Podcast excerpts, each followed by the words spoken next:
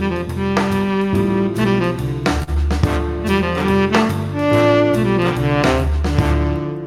C'est le début de la première petite capsule de café. Et donc du coup, le thème mystère du jour, aucun des participants qui sont réunis ce matin n'était au courant, à part moi-même, portera sur les personnages non joueurs. Comment définir un personnage non joueur Qu'est-ce qu'on aime qu'est-ce aime voir dans un personnage non joueur Comment le typer, l'illustrer? Une description en exemple de PNJ mémorable qui vous a marqué? Est-ce qu'on parle de traits de caractère? Est-ce qu'on parle de d'envie, de besoin, de désir du PNJ Comment le transformer de PNJ mineur en PNJ majeur si les joueurs interagissent plus que prévu? Est-ce qu'il faut le faire? Comment faire pour passer d'un PNJ à un joueur occasionnel? Est-ce qu'on change de voix? Est-ce qu'on passe les accents? Comment est-ce qu'en fait on parle des PNJ dans le jeu de rôle? Quelqu'un se sent-il de se lancer sur ce sujet périlleux ou sur un axe qui lui plaît particulièrement?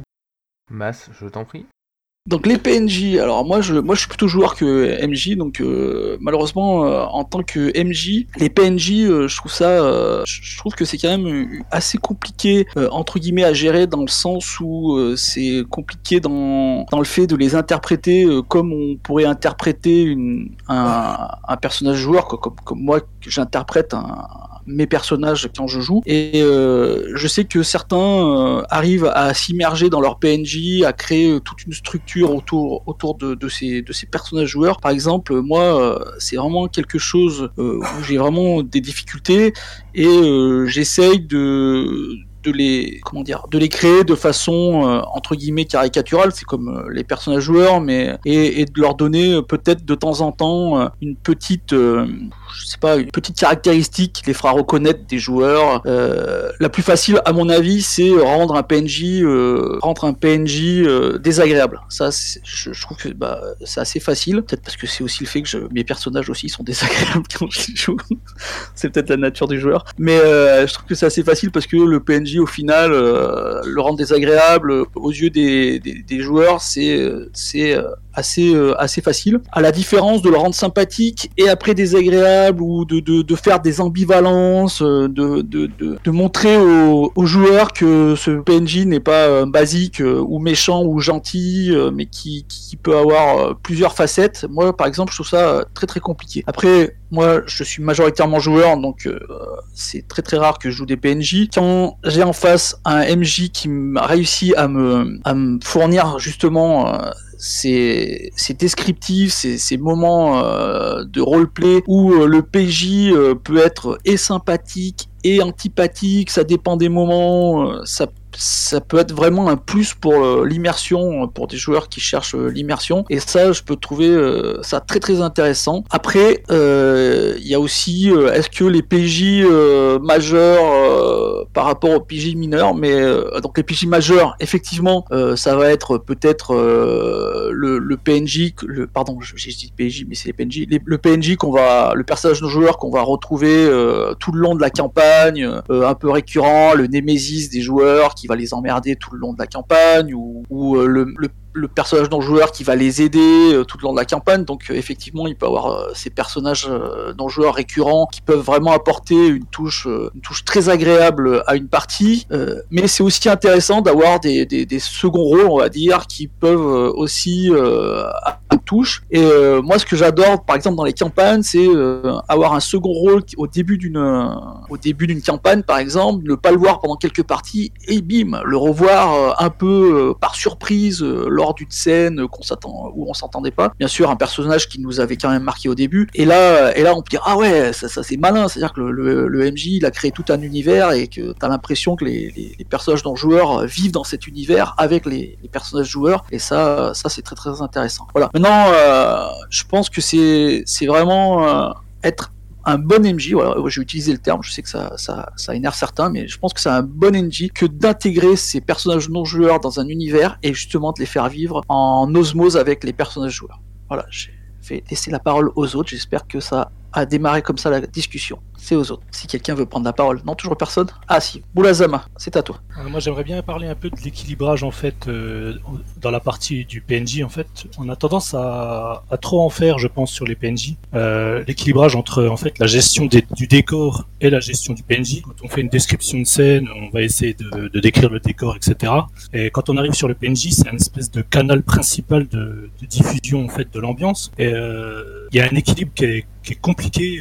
Bon, moi, je suis, je, EMJ et joueur. Il y a un équilibre euh, qui est compliqué à, à mettre en place sur le fait de pas trop en faire, euh, de, de vraiment distiller euh, des petits points de détail qui, qui vont le rendre euh, bah, particulier pour les pour les autres joueurs à la table. Et euh, le fait, par exemple, de prendre des voix différentes, je trouve que c'est très compliqué parce qu'on n'est quand même pas acteur. euh, on a tendance, par exemple, à bah, toujours euh, au bout du contre prendre le même type de voix, ce genre de choses. Donc euh, c'est- vraiment compliqué, je pense, le- la gestion des PNJ euh, par rapport à, à, à l'équilibre général de la partie, quoi. Voilà. Horde, tu voulais intervenir?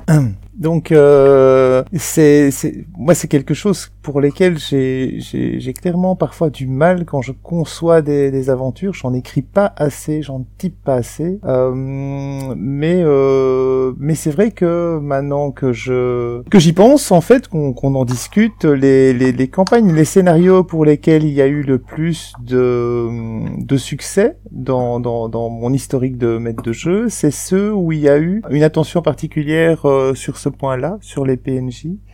Euh, je me souviens notamment d'une d'une campagne où j'avais j'avais utilisé toutes les illustrations, pas toutes, mais enfin une grosse partie des illustrations. Je sais pas si vous, si enfin les vieux se souviendront. Euh, pour AD&D euh, deuxième édition, ils avaient sorti des espèces de boîtes avec toute une, euh, une, une 1000 ou 750 cartes euh, de personnages, euh, objets, monstres, avec d'un côté une illustration, de l'autre les caractéristiques. Je sais pas si, certains se souviennent de ça ici. Et, et j'avais, lors d'une campagne que j'avais maîtrisée à l'époque, j'avais utilisé ce matériel de façon assez extensive, surtout en fait pour les, personnages, donc pas tellement pour les monstres ou les objets, même si c'était un peu utile aussi, mais surtout pour les personnages, j'avais été pioché dans, dans, dans cette masse de trucs euh, pour euh, finalement euh, donner un peu de, de couleur au monde en fait, que, les, les joueurs aient autre chose que, que simplement des quêtes données par des personnes sans, sans visage. Et ça, ça avait plutôt bien fonctionné. Euh, et puis euh, par la suite, dans d'autres campagnes, notamment une campagne de super-héros, j'avais passé mon temps à découper dans les magazines de mode toute une série de,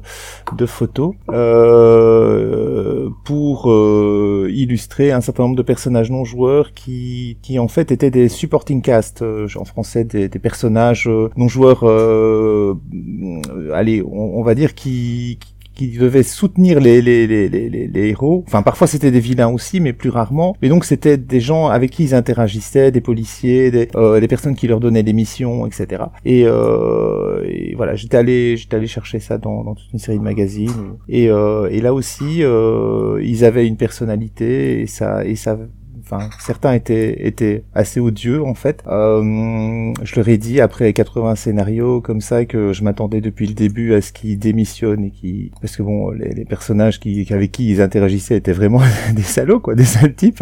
mais non, ils ont continué leur mission euh, sans sans jamais se rebeller. Ça c'est une de mes grosses déceptions. Mais bon.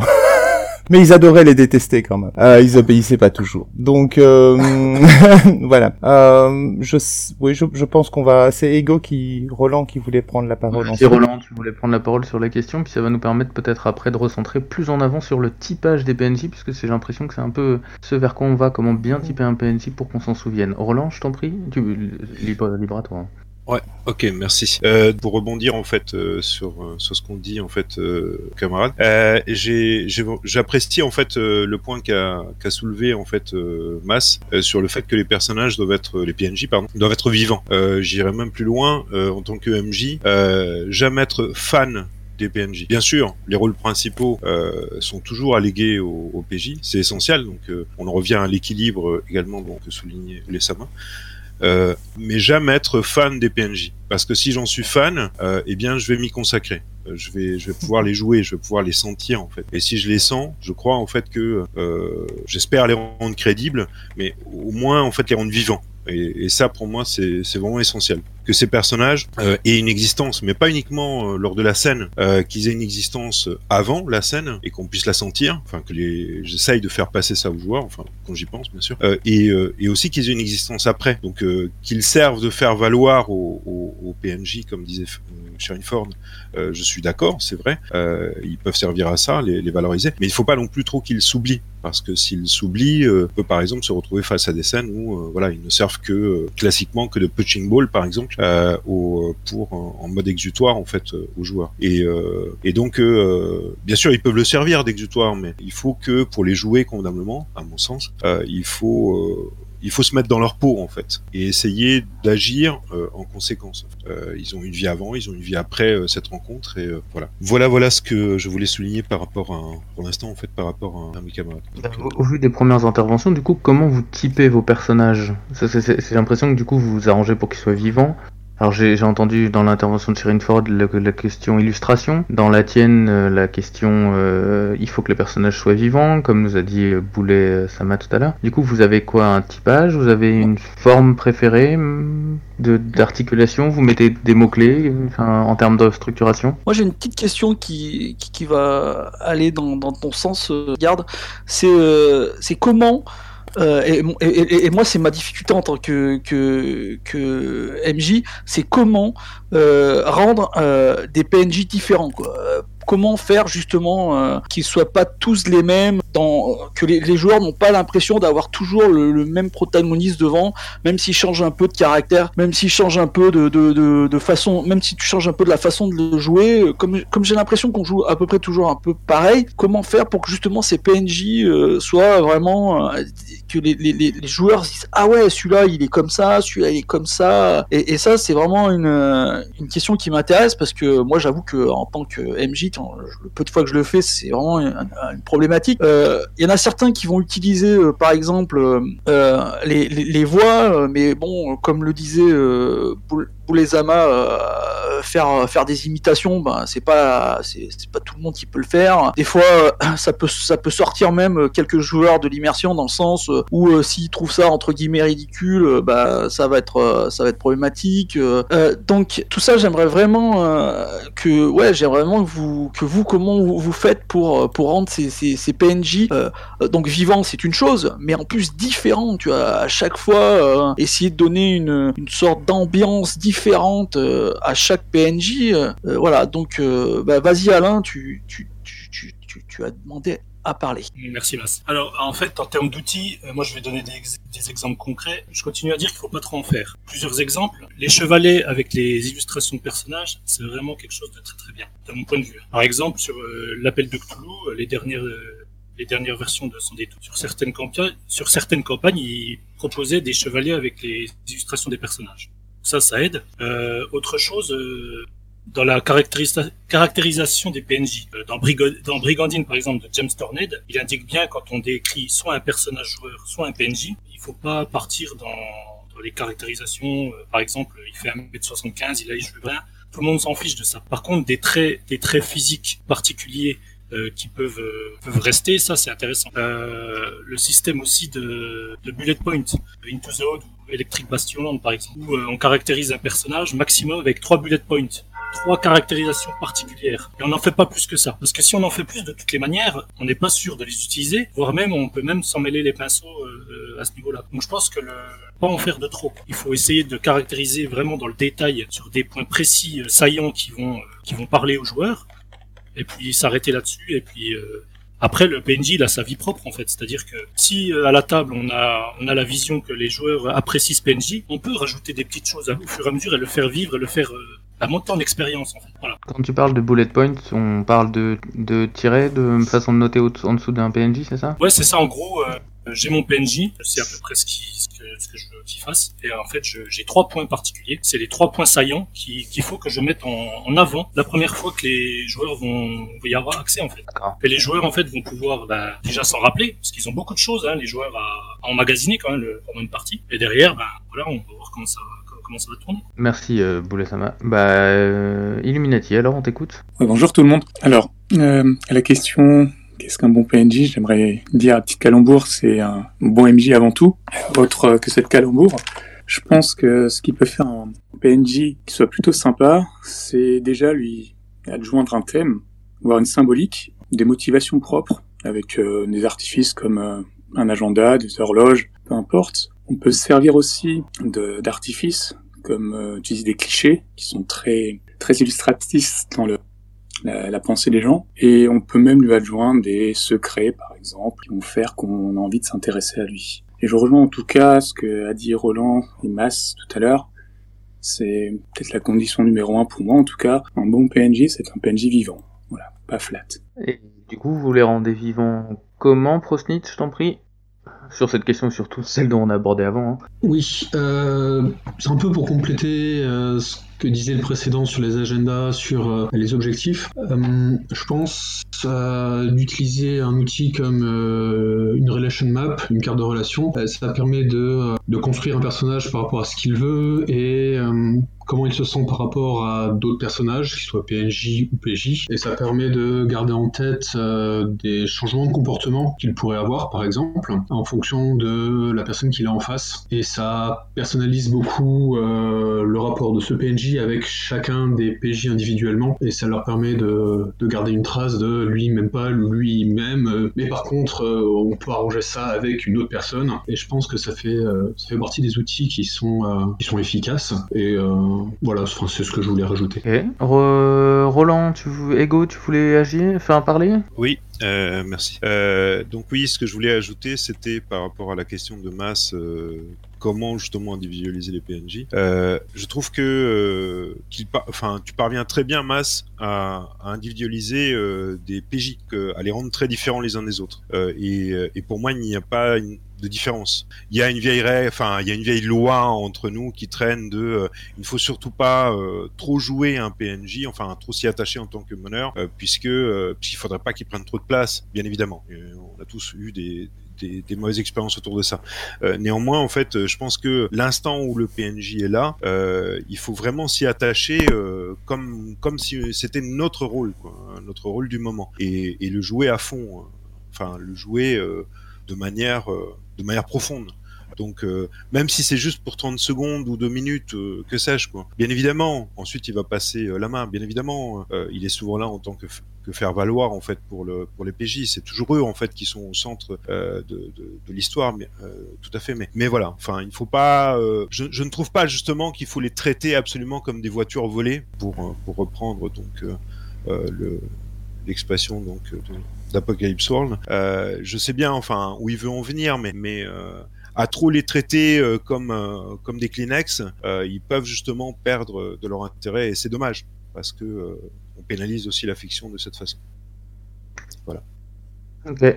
Cyrine Ford, tu veux intervenir euh, Oui, donc pour revenir au typage euh, des PNJ, euh, les illustrations, bien sûr, c'est important, c'est évidemment pas la seule chose qu'on qu'on doit utiliser ou qu'on peut utiliser. Pour moi, les motivations, c'est effectivement euh, important aussi. Alors les illustrations, je vais quand même revenir là-dessus sur un, un, moment pour euh, parce que donc Laurence qui est en face de moi me, me, me, rappelle une anecdote. Elle, on a joué une, une partie de L5R euh, avec un, un, maître de jeu euh, de notre club. Et en fait, lui euh, illustrait pas tellement ses PNJ, il n'y avait pas d'illustration. Il nous les décrivait bien sûr, mais, mais sans. sans et, sinon, ils avaient tous évidemment des noms japonais qui étaient très compliqués à retenir, donc c'était un peu difficile de suivre par moment, de savoir qui était qui. Et en fait, Laurence, pour elle, en fait, tous ces personnages féminins avaient la tête de Yoko Tsuno, quoi. Hein, donc dans, dans son esprit, dans son imaginaire à elle, vu qu'il n'y avait pas d'illustration qu'il n'y avait pas de, euh, de, de, typage, c'était euh, enfin,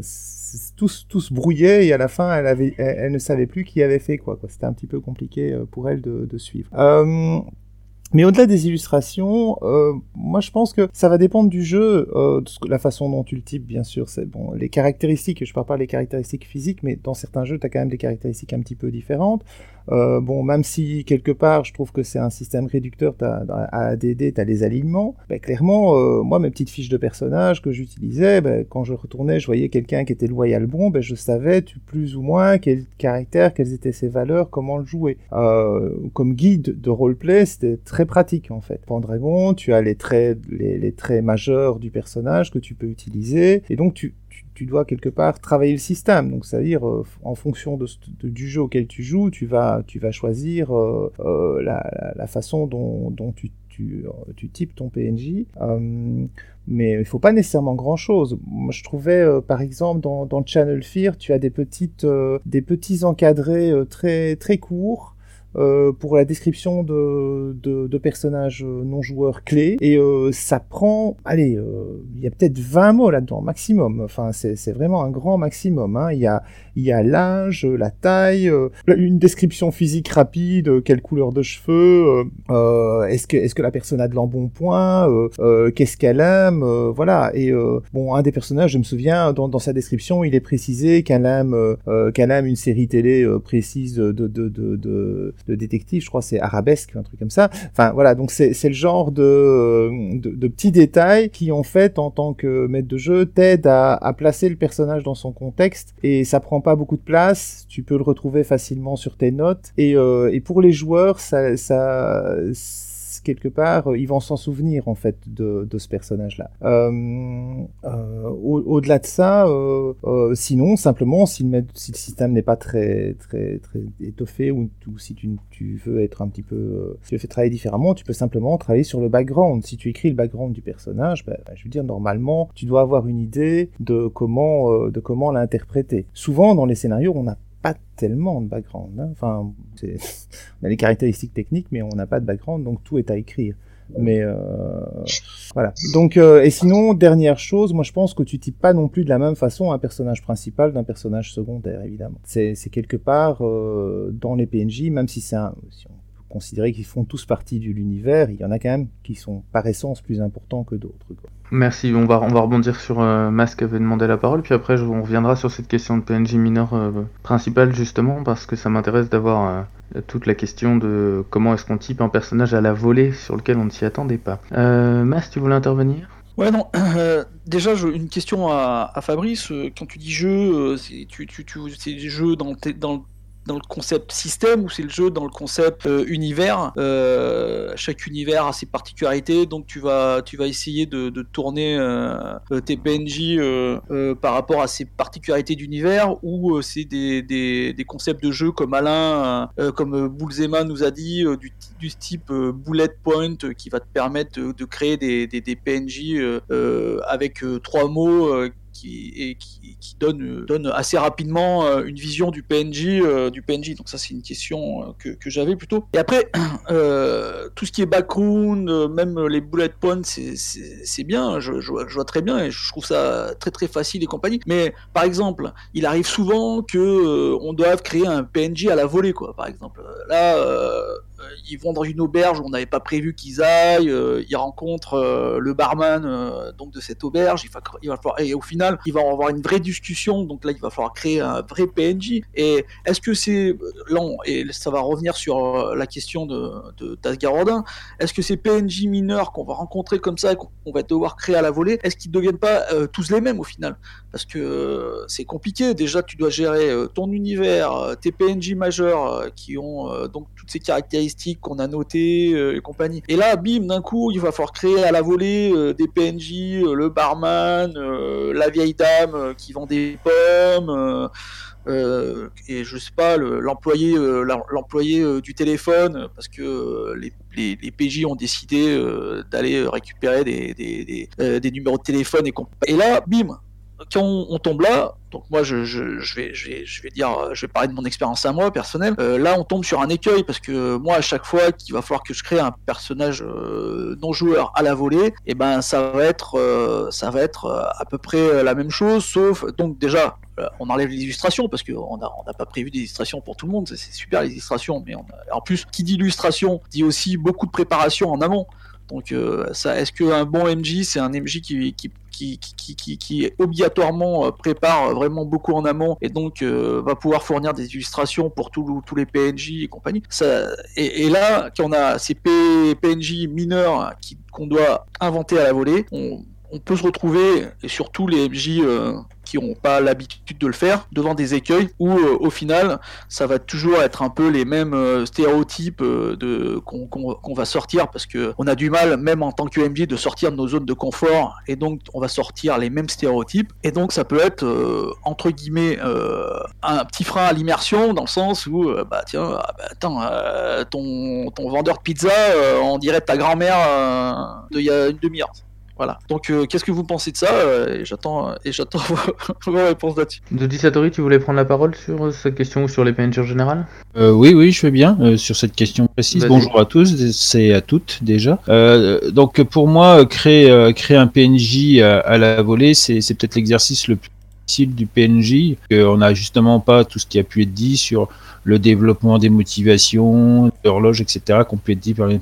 Donc on est surpris. On a un PNJ qui intervient, qui pourrait rester dans l'ombre, hein, défini juste euh, par euh, par sa fonction, parce qu'on définit euh, un PNJ euh, mineur euh, créé à la volée, souvent par sa fonction, avec son âge, son, enfin, son apparence physique générale. Et le problème qu'on a avec ces, ces PNJ, effectivement, c'est de, que on tombe toujours dans les mêmes, euh, dans les mêmes types, dans les mêmes ornières. C'est clair qu'il ne faut pas hésiter à, à se créer une petite base à côté, parce que pour éviter d'avoir toujours, euh, toujours les mêmes personnes, euh, de différentes, euh, de différentes personnes, aussi bien, euh, aussi bien des illustrations qui sont pas nommées, hein, tu vois, à se parler des illustrations. On a le temps, effectivement, mais on sait pertinemment qu'il y aura des PNJ qui apparaîtront à la volée dès lors qu'on est sur un cadre qui est pas trop, pas trop, pas trop et qui a du monde, hein, qui risque d'avoir beaucoup de PNJ. Donc, il faut pas hésiter à avoir une petite bibliothèque euh, d'images ou de personnalités euh, sous la main pour éviter de, travailler tout le temps les, les mêmes PNJ de retrouver la même chose. Parce que ce qui est intéressant dans le PNJ, c'est aussi qu'il y a un renouvellement et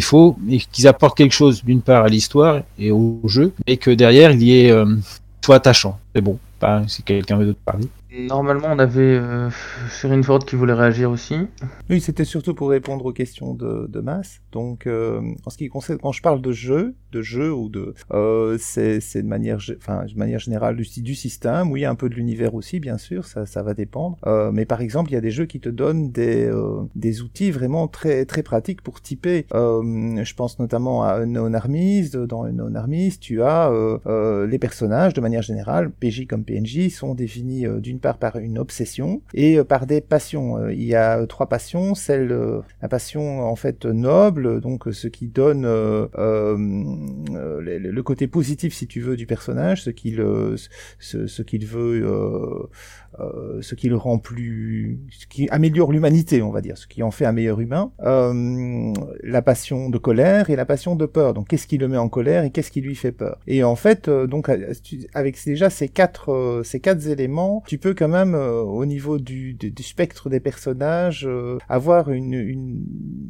une définition qui est quand même assez précise. Évidemment, comme ce jeu-là te donne cet outil-là, ben, il faut l'utiliser pour moi. Euh, aussi pour les, les personnages non joueurs, c'est euh, c'est évident. Même chose pour Donjons et Dragons. Si te donne les aliments, ben, autant autant l'utiliser pour ça. Je veux dire, moi, je, personnellement, je ne crois pas trop aux aliments en tant que euh, enfin euh, système où les personnes ont une langue d'aliment ou ce genre de choses. Mais pour définir le caractère général d'un personnage, ça donne quand même une, une orientation, quoi. Donc, euh, même si elle n'est pas hyper précise, c'est déjà quelque chose. Euh, donc ça, c'est pour euh, répondre à ta, à ta première question, et puis j'ai oublié la deuxième, donc... donc je vais rendre la parole. Euh, ah si, il y avait pour, pour définir les, les PNJ à la volée, c'est ça? Bah...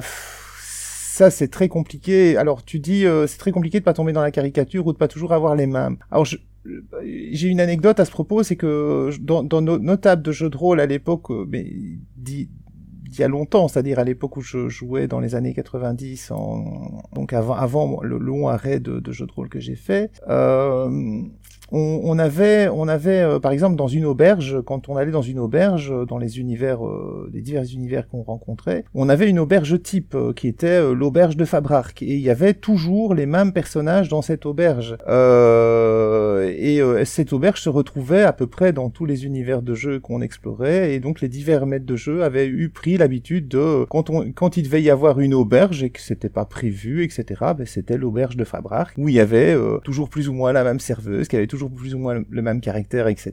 Euh, et euh, c'était, euh, c'était, il y avait, il y avait un point quand même qui était assez rigolo et qu'on qu utilisait tous aussi, c'est il y avait une espèce de de, de gimmick, c'était il se passe toujours quelque chose à l'auberge de Fabrark. Donc, quoi qu'il arrive, à partir du moment où on se retrouvait dans cette auberge, il devait s'y passer quelque chose et pas juste prendre un repas. Quoi. Euh, et donc, à la fin, on en jouait. C'était, c'était un petit côté, euh, un, petit côté méta-jeu, mais un peu, un peu fun comme ça entre nous. Euh, il y a d'autres personnages comme ça qui se retrouvaient d'un, d'un univers à l'autre. Notamment, j'avais, j'avais un, un, marchand avec une voix particulièrement euh, désagréable, très aiguë, etc., qui, qui ne pensait qu'au fric et, euh, et qui essayait toujours de faire du commerce avec les, les, joueurs, de leur vendre, de leur acheter des trucs, euh, euh, de, les, de, les, inciter à investir dans son affaire, enfin. Euh, et donc voilà, et ça ils l'ont ils l'ont retrouvé dans plusieurs jeux, dans plusieurs scénarios. C'est devenu aussi une espèce de gimmick au table. Alors je dis pas que c'est quelque chose qu'il faut faire, hein, mais ça peut être une quelque part une béquille. Tu sais pas trop trop trop quoi faire. Ben hop, tu reprends ton ton marchand qui qui est habituel, ça fait rire tout le monde et et, et, tu peux et tu et, tu peux t'appuyer là-dessus quelque part. Voilà, pas abuser de ça, mais euh, mais c'est c'est une technique quoi. Merci euh, merci Sharon Ford pour cette précision. Prosnit. Oui, euh, c'était sur la question de créer les PNJ mineurs à la volée et la différenciation. Quand on est sur un PNJ qui est comme ça à la volée, on a peu de temps pour le développer.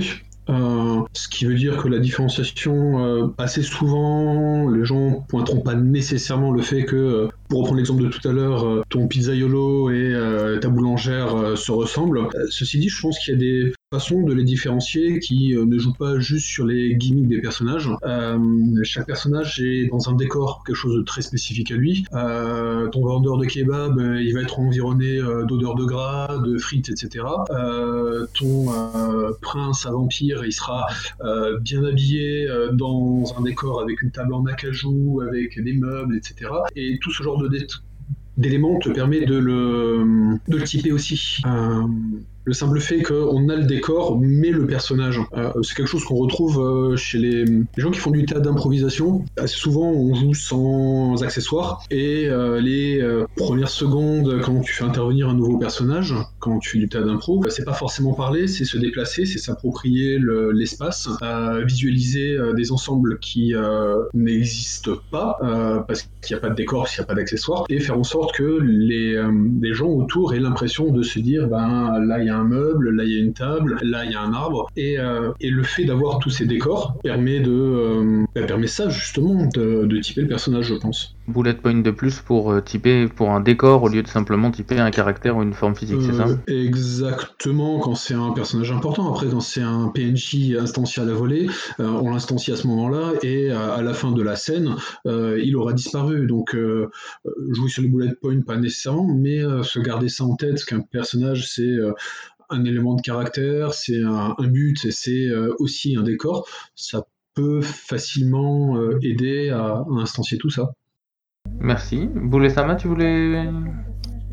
Le truc, c'est qu'en fait, euh, sur une table, on n'a pas tous le, même temps de cerveau hein, en tant qu'MJ. Il, y a des, bêtes d'improvisation, il y a des bêtes de travail qui préparent tout en amont. C'est pas mon cas j'ai pas, j'ai pas le temps de cerveau nécessaire, tout ce, ce, genre de choses. Ce qui est intéressant, je pense, c'est vraiment s'entourer d'outils euh, qui sont efficaces. Et par exemple, pour tout ce qui est PNJ d'improvisation, euh, je pense c'est intéressant en fait en tant que MJ de s'abreuver de plein de systèmes différents, de plein de jeux différents. Il y a plein de jeux qui ont des, qui ont des façons différentes de, de typer les PNJ, qui, qui proposent des choses. Il y a, il y a des il y a des outils qui existent comme Musée Oracle par exemple, qui est un outil absolument incroyable pour, euh, pour l'improvisation de PNJ à la volée, euh, qui prend euh, quelques secondes à une table, quoi, et qui permet de faire illusion assez facilement, quoi. Et le, fait de s'abreuver, en fait, de plein, plein de jeux à droite, à gauche, et puis d'essayer de voir ce qui, ce qui existe un peu partout, je pense que ça permet de se construire un petit peu sa façon de faire et puis, de, pouvoir gérer facilement. Quoi. On dit toujours qu'il faut une liste de noms en tant que MJ à sa table, ça c'est important aussi je pense, pour éviter de, que les joueurs se rendent compte de l'illusionnisme en fait. Quand ils arrivent quelque part et puis que c'était pas prévu et puis que MJ met euh, 5-6 minutes à, trouver un nom prénom, euh, c'est compliqué quoi. Mais je pense que les, bons outils, il y, a, plein d'outils qui existent, il faut juste les chercher en fait. Euh, là je pensais à Musée Oracle qui est, qui est franchement excellent pour ça quoi. Et puis surtout, il y, a, une chose qui, est, importante aussi, c'est que je, rebondis sur autre chose là. Euh, à la table, en fait, euh, comment ça peut se passer quand les joueurs ne sont pas intéressés par les PNJ en fait. Parce que là, on est en train de, de parler sur le fait de caractériser les PNJ, etc. Mais il y a des joueurs à la table qui en fait euh, s'en fichent totalement des PNJ. C'est juste des, des marchepieds en fait. Donc euh, est-ce qu'on est-ce qu'on est censé quand même malgré tout faire de la préparation, utiliser son temps de cerveau pour euh, pour se créer des PNJ à, vraiment nickel, alors qu'on sait pertinemment que bah, les joueurs euh, ils vont un peu les survoler. Quoi. Question euh, difficile après euh, sur ça. Euh, Ego, tu voulais prendre la suite quand même. Oui, alors euh, bah, je viens d'être grillé euh, en beauté par Alain par rapport à mes oracles. Non, non, c'est c'est très bien Alain, merci. Euh, et donc euh, je voudrais juste euh, préciser deux trois mots dessus euh, pour euh, pour ceux qui ne connaissent pas. Euh, c'est voilà, j'en dirais tout autant de bien en fait que qu'Alain, c'est un outil extraordinaire. C'est un jeu de cartes qu'on devrait euh, tous savoir, je pense, et, donc qui est composé de voilà, il y a un florilège en fait de, mots sur chaque carte au recto, au verso, euh, des motivations, des traits, euh, euh, des relations, des secrets, des apparences. Donc euh, il suffit tout simplement, justement, quand on veut improviser un personnage à la volée, par exemple, euh, de, euh, de piocher un élément sur une carte, un élément sur un autre, par exemple, de mixer les deux. Rien que déjà le mariage de deux choses qui vont pas forcément de pair, de prime abord, en fait, peut tout de suite, en fait, on peut, on peut avoir un déclic et, euh, et avoir une idée, une troisième idée euh, qui peut être euh, très intéressante et, et sortir des, des sentiers battus. Sinon, pour, j'aimerais bien rebondir sur ce que sur ce que tu as dit Alain à la fin, sur le fait qu'il y a des, des joueurs qui ne s'intéressent pas forcément aux, PNJ qui apparaissent, c'est pas leur truc, enfin, c'est pour eux c'est secondaire. Euh, voire négligeable. Et euh, je trouve que ce qui est intéressant justement, euh, c'est c'est de les faire réagir d'aller au-delà. Alors, euh, c'est pas que tu as dit le contraire, hein, bien évidemment. Mais euh, et donc euh, euh, d'insister pour les, les provoquer à la limite, tisser, tisser des liens en fait, qu'il y ait des liens qui se tissent en fait entre le personnage de euh, ce joueur et un PNJ.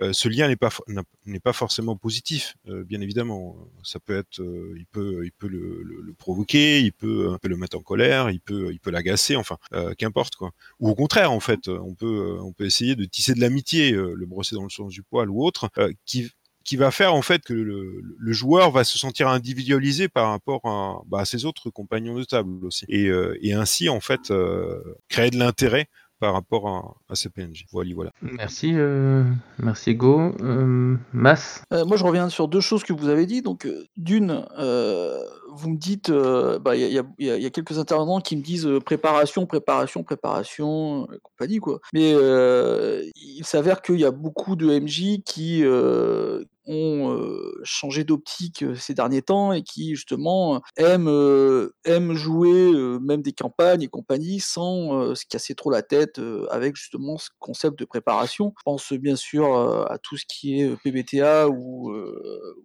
il y a moins de préparation normalement, si j'ai si bien compris, mais vous pouvez me contredire si je dis des bêtises.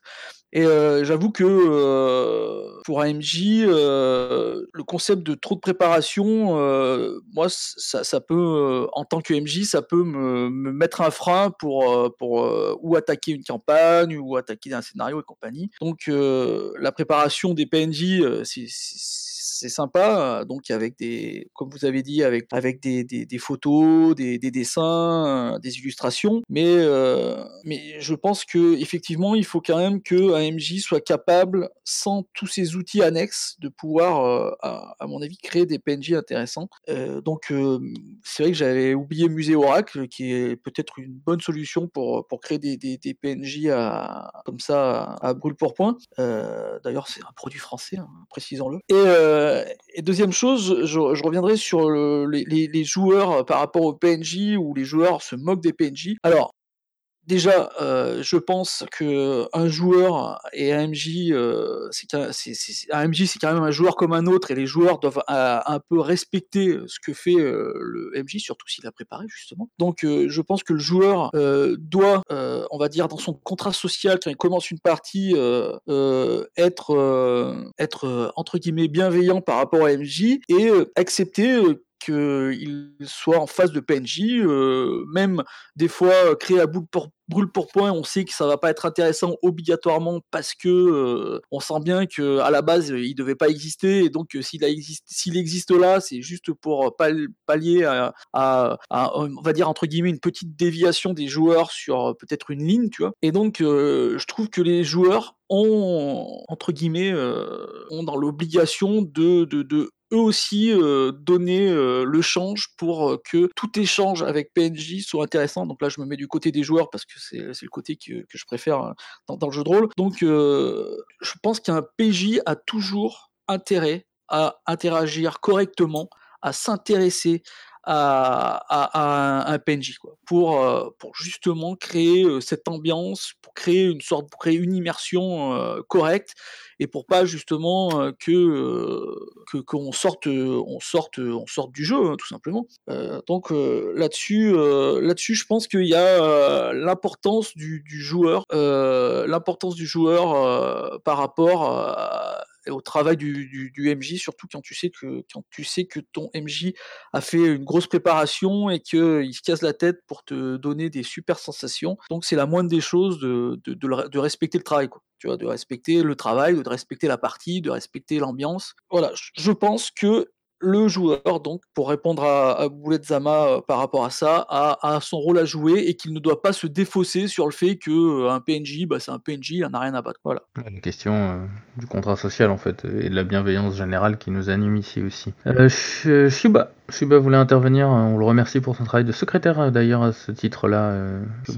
Euh, alors, en fait, moi, c'est pas forcément une intervention parce que vous avez déjà dit beaucoup de choses très intéressantes et euh, je pense que vous avez déjà couvert plus ou moins la majorité des choses. C'est-à-dire que pour moi, un PNJ, pour qu'il soit facile à identifier, il faut qu'il soit identifié par euh, quelques caractères, donc les bullet points dont parlait euh, Boulet Sama, et ce genre de choses, et qu'il soit facilement identifiable, donc euh, qu'il ait un trait physique ou euh, un trait de zozotement, enfin, de langage qui fait qu'il est reconnaissable, comme faisait Sharon Ford. Mais la question que je me pose, c'est surtout quelle est la place du PNJ dans l'histoire? Est-ce que c'est une personne qui est incluse dans l'aventure parce qu'elle était sur le chemin ou qu'elle les a croisés ou autre Ou euh, est-ce que c'est euh, juste un outil pour permettre aux, joueurs d'aller plus loin dans l'aventure ou euh, d'obtenir ce qu'ils ont demandé, genre obtenir du matériel s'ils sont chez un marchand ou des choses comme ça. Et en fait, je voulais surtout poser cette question-là parce que je pense que ça change la façon dont on traite le PNJ derrière. Voilà. Ford, tu voulais réagir alors peut-être pas sur cette question-là, mais si, si tu te sens, vas-y, je t'en prie. Euh, c'est pas nécessairement là-dessus, mais ça peut être sympa. Euh, donc. Euh... Donc c'est la fonction. On va parler de la fonction alors du, du, du personnage non joueur. Alors en fait, euh, c'est vraiment une très bonne question, je trouve, parce que bon, il, a, il, a, il, a, il a deux, deux fonctions de personnage non joueur. Hein. Il, il a la fonction de, effectivement, euh, orienter d'une certaine façon ceci. Enfin, il peut avoir la fonction d'orienter ceci d'une façon ou d'une autre par rapport à la à l'histoire, donc les, euh, les pointer dans une direction ou une autre, leur servir de guide, leur servir de médecine, euh, leur donner des missions, euh, parfois, il a la fonction d'être leur victime, ou en tout cas d'être d'être euh, vaincu par eux. Hein, c'est à ça qu'il sert. Euh, mais parfois, il en a pas du tout. Il fait juste partie du décor, et ben, on peut pas dire que le, le, type qui leur, enfin, qui leur sert une bière à l'auberge, il a une fonction particulière. Mais par contre, la le deuxième aspect, je trouve, euh, donc euh, au niveau, euh, donc la de, de, deuxième utilité du, du, du personnage non joueur, c'est quoi? C'est finalement de donner la réplique au, au, personnage joueur, donc de leur finalement euh, de donner une, quelque part une voix au maître de jeu dans euh, dans les dialogues qui vont qui vont avoir lieu autour de la table. Et euh, et pour enfin rien que cette fonction là d'un certain point de vue est déjà euh, est déjà quelque chose d'énorme et déjà quelque chose de, de très important. Donc euh, donc, donc voilà. Moi pour moi c'est c'est ça les deux les deux utilités principales du, du, du, PNJ. Alors, celle, celle qui consiste à, à orienter l'aventure, orienter entre guillemets l'histoire, est importante, mais l'autre euh, l'est tout en temps, si, si pas plus. Enfin, enfin, ça dépend à nouveau du type de jeu dans lequel on est, mais euh, voilà. Et le suivant, c'est Boulesama. Boulesama, ouais. Euh, bah, je vais rebondir vite fait là-dessus, puis je voulais rajouter une chose un peu différente.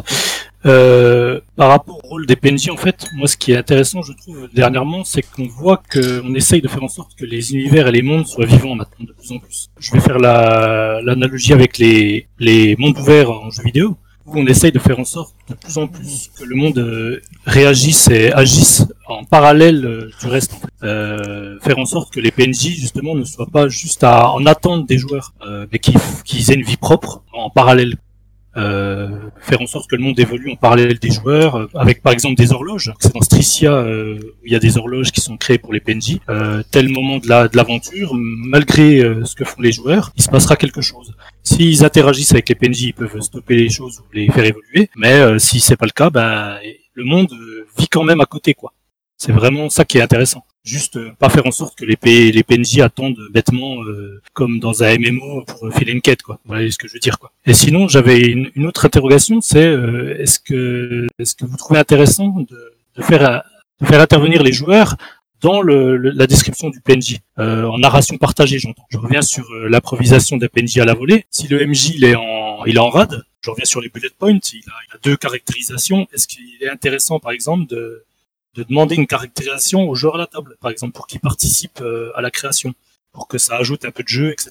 Voilà. Alors, j'aimerais euh, rebondir euh, sur, euh, sur ce que tu disais, Alain, euh, donc euh, à propos de, de rendre vivant l'univers. Je trouve que c'est intéressant de faire vivre les PNJ également, non pas uniquement par rapport au PJ, mais également entre les uns et les autres.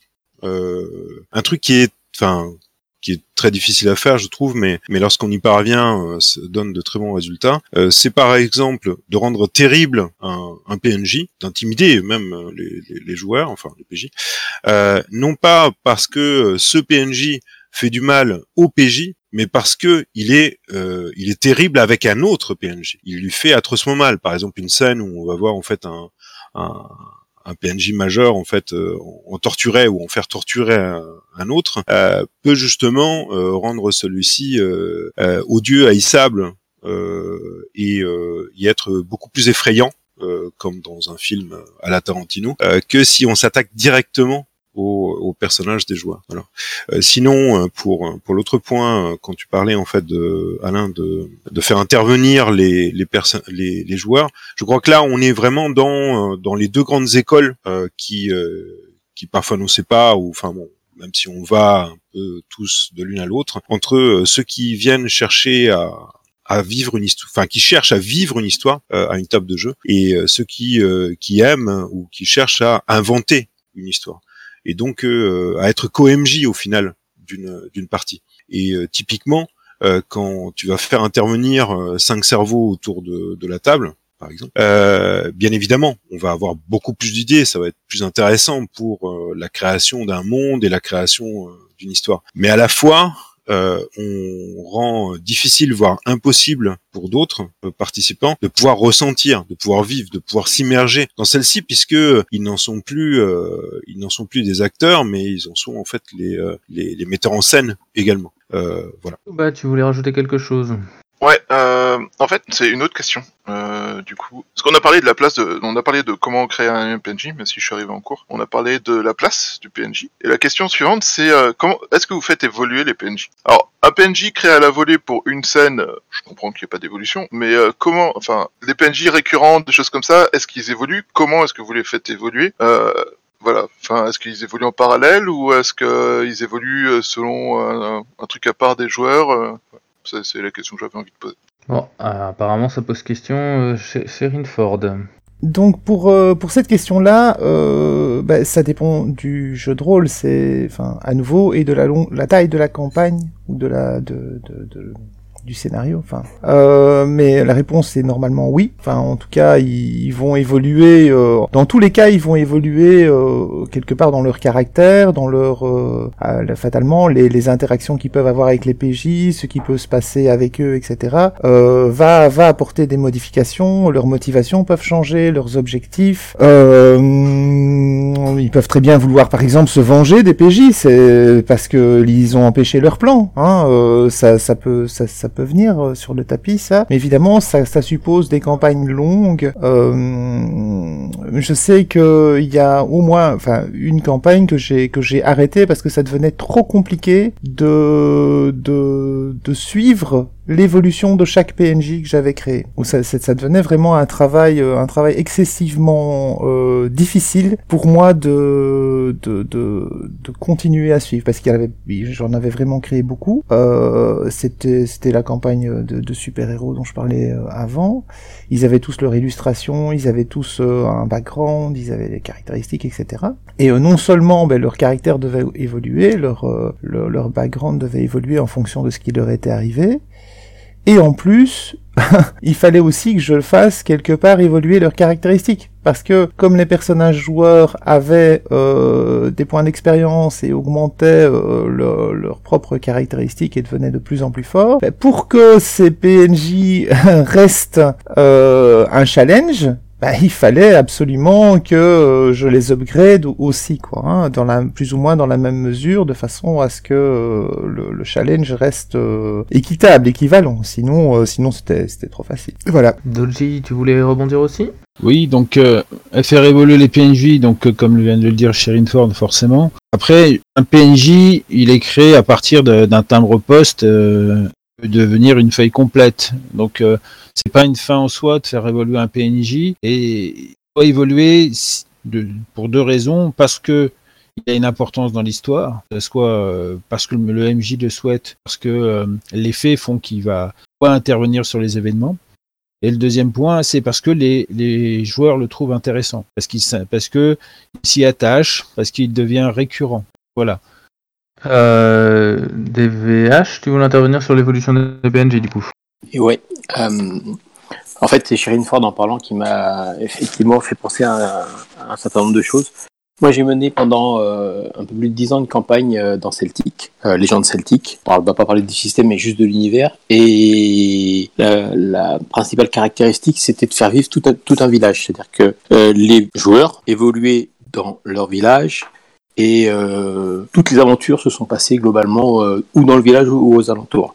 Donc, euh, village constitué de différents clans, au sein desquels il y a un, certain nombre de sommités qui sont des PNJ. Et dans l'évolution des PNJ, notamment, ça m'a fait penser au fait que je l'ai utilisé comme rebond scénaristique et un moyen de rebooster la campagne. J'entends par là, en fait, le chef du village a, a trois fois été défié et par trois fois il a changé. C'est-à-dire que c'était un autre PNJ qui en prenait la place. Euh, et comme on l'a joué sur une assez longue durée, euh, bah, effectivement, il a fallu faire grandir et évoluer les différents PNJ. Donc euh, certains ont acquis euh, en maturité, d'autres au contraire euh, ont perdu par rapport à leur prestige ou leur leur fonction. Et c'est un bon moyen, je trouve, de faire sortir les joueurs de leur zone de confort. Typiquement, euh, pour, pour, mes joueurs, ils étaient convaincus que euh, bah, c'était une, une, chose établie, que le chef c'était un tel, que euh, le, les fonctions ne étaient immuables. Et du jour où ils se sont rendus compte que euh, ça pouvait changer, ça les a plus que sortis de leur zone de confort et ça les a obligés à, à, à réfléchir leur personnage. Merci DVH. Ego? Oui, je voudrais poursuivre euh, sur ce que disait donc euh, Fred euh, et qui était souligné également par, par Eric DVH.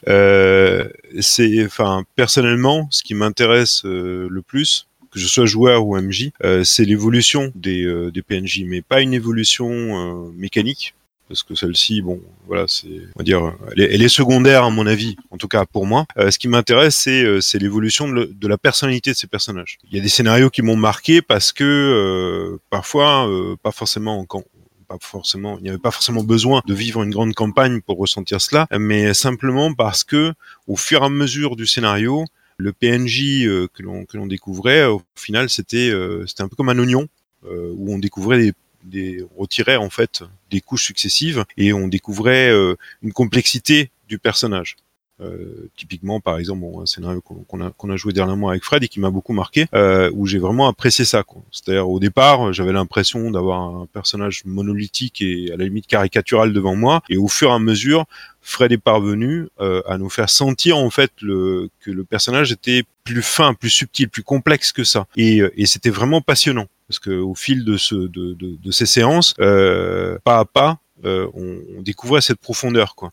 Et donc au final, il y a du lien qui se tissait. Mais là, je parle bien de lien, euh, non pas euh, joué, interprété en fait par moi en tant que joueur, mais ressenti. Et ça, c'est passionnant parce qu'au final, on, on, on, bascule en fait dans le sentiment euh, d'être comme devant un film, cette fois interactif bien évidemment puisqu'on y participe, mais euh, mais où le personnage en fait prend prend de l'épaisseur en fait, il nous émeut.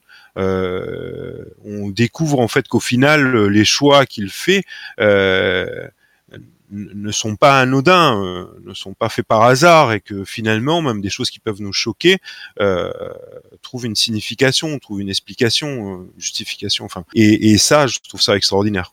C'est le moment où, enfin, c'est à chaque fois le moment que je recherche. Euh, en tout cas, euh, depuis toujours en tant que rôliste, c'est c'est ressentir des, des sensations, voilà, comme dans une salle obscure. et, et là, voilà, c'est cette évolution, euh, ce, plongeon en fait euh, dans, dans l'imaginaire, euh, c'est magique, tout simplement. Du coup, ce plongeon-là, il s'est fait par une série de scènes successives, c'est ça?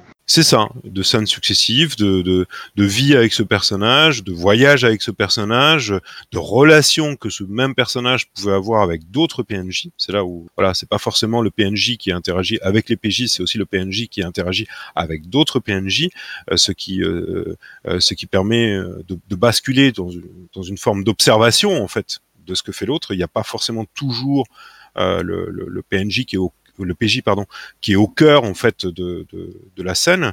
Euh, et euh, même si attention, enfin je tiens vraiment à le souligner, c'est pas, on n'est pas, il ne s'agit pas en fait de rendre les, joueurs spectateurs de euh, de quelque chose qui se déroule sans qu'il n'ait prise en fait dessus. Ça n'aurait aucun intérêt. Ça reste du jeu de rôle et, c'est important de voilà de garder ça en tête. Mais néanmoins, en fait, le monde en devient beaucoup plus vivant, plus crédible. Il est vivant au-delà en fait de l'existence des PJ. Euh, on, a on en vient à avoir l'impression que si le PJ euh, quittait la scène, le monde continuera à vivre. Et ça, c'est extraordinaire. Enfin, c'est très difficile à faire, bien évidemment, comme comme meneur, mais mais quand on y parvient, enfin, voilà. Et chapeau bas à Fred, on passe. mais c'était pas la première fois que je le dis. Merci. Euh, Illuminati? Alors, je voudrais dire une chose, et que je pense que Asgard Odin gère l'organisation et l'animation de main de maître. Et j'aimerais je serais curieux en tout cas de savoir ce que toi tu penses bah, de, du thème euh, autour du PNJ. Beaucoup de choses sont dites, beaucoup de choses vont encore se dire. Matt va intervenir après. Et si jamais tu le veux bien, euh, nous dire toi ce que tu en penses simplement. Euh, je vais pas, euh, je vais, je vais continuer mon organisation telle qu'elle est définie depuis tout à l'heure, c'est-à-dire que c'est au fur et à mesure des gens qui souhaitent intervenir. Donc du coup, on va laisser parler Mas, puis après, je, je prendrai la parole si ça vous intéresse. Euh, merci, Illuminati. Mas? Tu, tu, peux parler avant moi, il n'y a pas de souci. Ah non, non, c'est les règles qu'on a définies. Je les respecte, je prie. Euh, non, moi, je, je, venir, je vais, je vais re revenir sur une chose dont, dont euh, Boulazema a parlé et, et, et Ford euh, nous, a, nous a communiqué en privé. Euh, c'est sur la création de PNJ, euh, la création de PNJ fait par les PJ.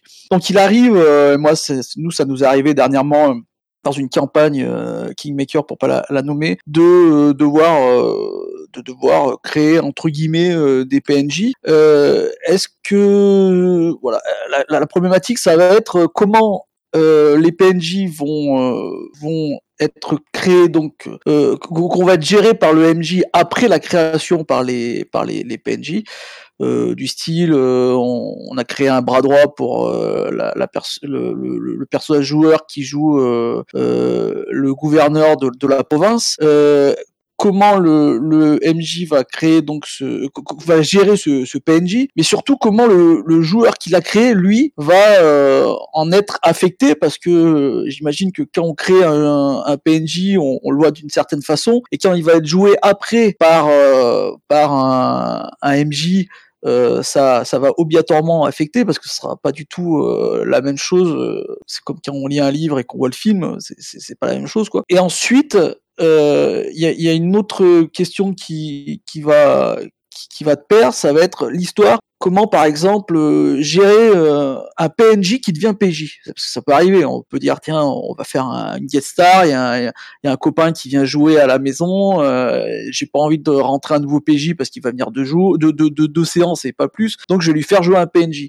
Donc, euh, sauf que le PNJ, il a déjà, euh, il a déjà du vécu avec les PJ, il a déjà été joué d'une certaine façon. Donc, euh, moi, je trouve ça assez compliqué pour le, le, le, le, nouveau joueur qui va récupérer ce PNJ de pouvoir jouer ce, ce, ce personnage non joueur qui va devenir un personnage joueur. si là aussi, il va avoir, il va falloir vraiment que le MJ utilise le concept de préparation euh, de façon assez poussée dans le sens où il va devoir faire une sorte de briefing au PJ en lui disant ouais ben, joue-le plutôt comme ça comme ça parce que c'est comme ça que j'ai joué. Et je pense que ça c'est nécessaire par exemple parce qu'il y a beaucoup de, MJ qui vont dire ah, bah voilà je te passe le PNJ euh, débrouille-toi avec euh, en lui laissant en lui laissant peut-être euh, un ou deux mots euh, euh, mais moi je pense que il y a y a y y a quand même pas mal un intérêt pour les autres joueurs d'avoir d'avoir le MJ justement qui va qui va quand même donner aux joueurs vraiment des grosses indications pour jouer ce, ce PNJ qui devient un PJ et là ça pose un autre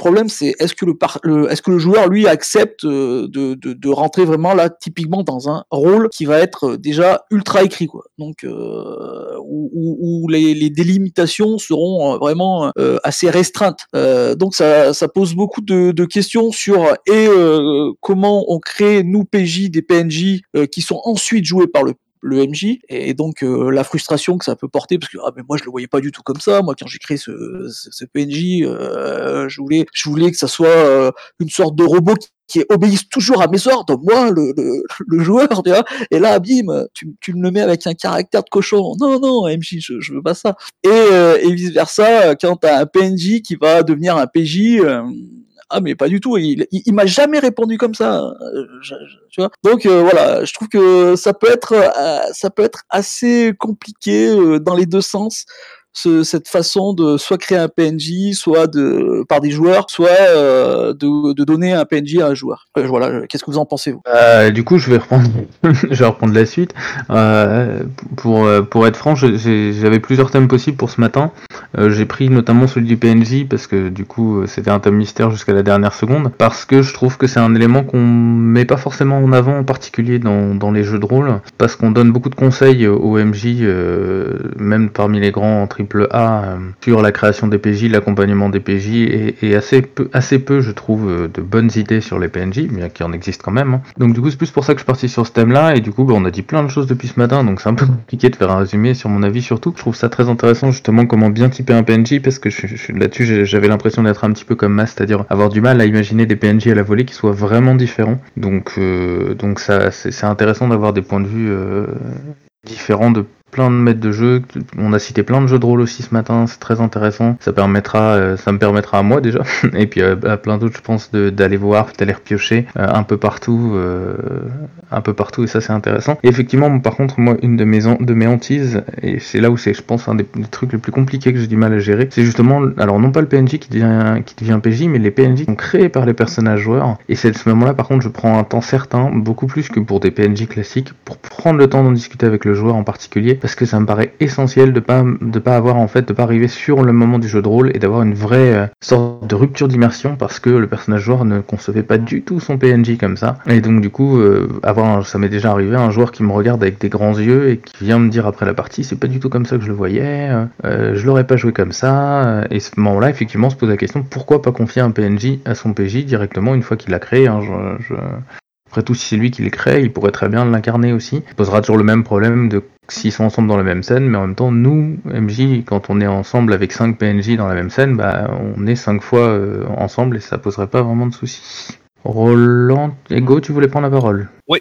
Alors, euh, pour euh, rebondir en fait sur la difficulté du, PNJ qui basculerait en PJ, je dirais que c'est exactement la même chose. Je vois aucune différence avec le fait de jouer un pré-tiré en tant que joueur. Euh, et euh, il faudrait le prendre comme ça, c'est-à-dire que je crois, euh, à savoir que le joueur doit pouvoir se l'approprier. Donc il faut qu'il ait un espace de, de, de, liberté, enfin le joueur, la joueuse bien entendu, et un, un, un, espace de liberté pour pouvoir ajouter aussi sa propre matière, ses propres envies. Donc voilà, pour qu'il puisse jouer aussi enfin que ce personnage, ce PNJ devienne son personnage. Et, euh, et à ce moment-là, en fait, euh, que le joueur, enfin que le MJ, pardon, euh, accepte de couper le cordon ombilical, le, tout comme lorsqu'il a écrit un prêt-tiré. Euh, il doit, il doit le laisser partir et, et, et ce n'est plus, ce n'est plus à lui de le gérer. Il y a des choses qui vont naître de, de cette appropriation. il y a justement, on va, on va, on en revient en fait à l'évolution des PNJ de tout à l'heure, c'est-à-dire que quand le joueur va se réapproprier ce PNJ, euh, il doit se sentir libre en fait de pouvoir euh, le, le, complexifier, enfin voilà, le rendre plus complexe, euh, plus profond, et en, ajoutant en fait euh, peut-être des motivations, des secrets, des choses que euh, qu'on ne connaissait pas sur lui, sans que le MJ ne vienne en fait voilà apposer son, son veto sur sur ce genre de, de décision. Et donc là aussi, c'est des questions de, compli de complicité pardon, euh, entre, euh, entre MJ et joueur ou joueuse. Et, euh, et donc, sans complicité, ben, ce genre de choses ne peut pas fonctionner. Ou alors mal. Boulesama, tu es encore Ouais. parmi nous Ouais, ouais, c'était pour répondre à Mas de nouveau sur les deux questions qu'il a posées. Euh, concernant les PNJPJ, en fait, euh, moi je rebondis sur ce que j'avais dit un peu au début, c'est-à-dire que en fait, il n'y a pas le même niveau de préparation pour tous les seconds rôles, en fait. Donc, euh, il faut pas mettre trop de caractérisation, garder un équilibre certain pour pouvoir laisser de la place aux joueurs qui vont euh, prendre le relais sur le PNJ. Euh, et puis, de toute façon, pour être clair, moi, ça fait un moment que je fais du jeu de la plupart des, joueurs euh, recréent un personnage en général. C'est quand même rare que reprennent un PNJ. Si ça arrive malgré tout, euh, j'ai l'impression quand même que certains jeux le permettent plus facilement que d'autres. Parce que bon, on a beau dire ce qu'on veut, mais mécaniquement, euh, quand un joueur va reprendre un PNJ, euh, il va devoir refaire une feuille de perso, quoi qu'il arrive. Donc il va injecter de toute façon un peu de lui dans, cette feuille de perso, il va rajouter des choses, etc. Encore une fois, ça, je pense que ça doit être euh, intégré dans le contrat social. C'est-à-dire que avant qu'on commence la campagne, avant qu'on commence la partie, on va indiquer qu'il y a une possibilité, par exemple, euh, bah, de reprendre des PNJ si, si c'est un jeu assez violent, si c'est un jeu mortel et qu'il y a des grandes chances que les joueurs perdent leur personnage. Là, on peut l'intégrer là-dessus. Concernant la narration partagée, encore une fois, contrat social, quoi. C'est-à-dire que on n'arrive pas au milieu de la partie de but en blanc en disant ah au fait tiens bah tu vas me caractériser un PNJ euh, parce que je suis un peu en rade ou parce que je trouve ça drôle. Ça peut, hein, on peut le faire hein, si on a une table qui est plutôt ouverte, euh, tolérante. Il n'y a pas de souci quoi. Mais je pense qu'il faut l'intégrer dans le contrat social. euh, et si on l'intègre très tôt dans le contrat social, je pense que les, joueurs sont contents de pouvoir euh, insuffler une petite direction sur le PNJ. Euh, et, en faisant ça, en fait, ce qu'ils ils- ils montrent, ils montrent en fait, c'est un peu comme un background en fait. Quand ils créent leur personnage, ils font un background. On dit toujours que le MJ doit vérifier le background parce que c'est ce que les joueurs veulent qu'il soit intégré à la partie. Et ben là, c'est la même chose. Si on fait de la narration partagée avec les PNJ, le, joueur qui, qui, caractérise le PNJ sur un point, hein, pas plus, peut-être peut-être deux quoi. Il montre une direction où il veut que ce PNJ euh, se rende quoi. Donc euh, et, et, et faut pas oublier une chose, c'est que cette façon de faire aussi, euh, moi je l'ai je l'ai pas pratiqué deux trois fois pas plus hein, vraiment. hein. Je suis pas un spécialiste quoi, mais je pense que ça permet aussi au, au maître de jeu de quitter sa zone de confort quoi. Ça lui fait gagner en expérience aussi. C'est-à-dire que on tente des choses, euh, on, on va apprendre à rebondir sur ce que les joueurs nous proposent, etc. Donc je pense que ça peut être un, un apport intéressant. Quoi. Voilà, j'ai fini. Sharon Ford? Oui, donc euh, pour, pour ce qui concerne le, le, les- joueurs qui, qui créent en fait des, des, des PNJ, en fait, euh, c'est c'est vrai que c'est quelque chose qui est un petit peu un petit peu c'est un exercice compliqué parce que finalement on se retrouve euh, avec des personnages qui sont le cul entre deux chaises. Il y a le il y a les attentes du joueur et puis euh, il faut qu'il serve à quelque chose. Si si ce personnage ne peut créer euh, quelque part aucune difficulté euh, euh, et elle a juste pour pour reprendre les, les termes obéir euh, aux ordres du PJ évidemment pour moi, ça ne va pas. C'est essayer de tweaker un background pour obtenir un avantage. Euh, de, de, choses l'une. Soit, euh, soit le jeu auquel on joue euh, t'autorise en tant que joueur à acheter un avantage qui te dit, ben voilà, vous avez un allié et cet allié se nomme comme ça et ça coûte autant de points de création, soit euh, dans ce cas-là, euh, tu, euh, tu, tu as tu as ou tu n'as pas dépensé les points. Hein Euh, si tu n'as pas dépensé les points, ce personnage non joueur que tu as inscrit dans ton background n'est pas un allié. Enfin, tu peux penser que c'en est un, mais en tout cas, euh, le maître de jeu a la haute main dessus. Il peut très bien lui faire faire ce qu'il a envie. Enfin, je veux dire, euh, si à un moment donné l'intérêt de ce personnage passe avant l'intérêt du personnage joueur, mais c'est normal quelque part qu'il euh, qu'il agisse selon ses propres intérêts, ses propres valeurs et pas euh, pas nécessairement selon celles du euh, personnage joueur. Donc ça, moi personnellement, j'ai jamais eu d'état d'âme à, à interpréter ou à ou à ou à tweaker les, les backgrounds des joueurs. dans une certaine mesure, hein. je veux dire, faut pas non plus que ce soit toujours négatif, sinon il ne crée plus jamais rien. mais, mais voilà, donc parfois il y a aussi des, des des PNJ qui se créent. euh, le joueur n'a pas voulu les créer, hein, euh, mais euh, en fait, par les choix qu'il fait, bah, d'office, il crée un pan d'univers.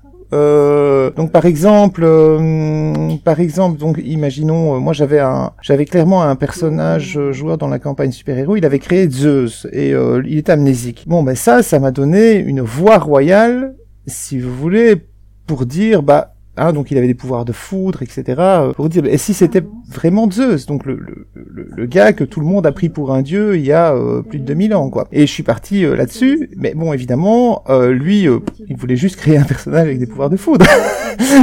mais, euh, mais au final, euh, bah, euh, il, avait toute sa famille euh, derrière lui qui, qui, posait, sa famille dysfonctionnelle qui était toujours là et qui lui a posé plein de problèmes, quoi. hein.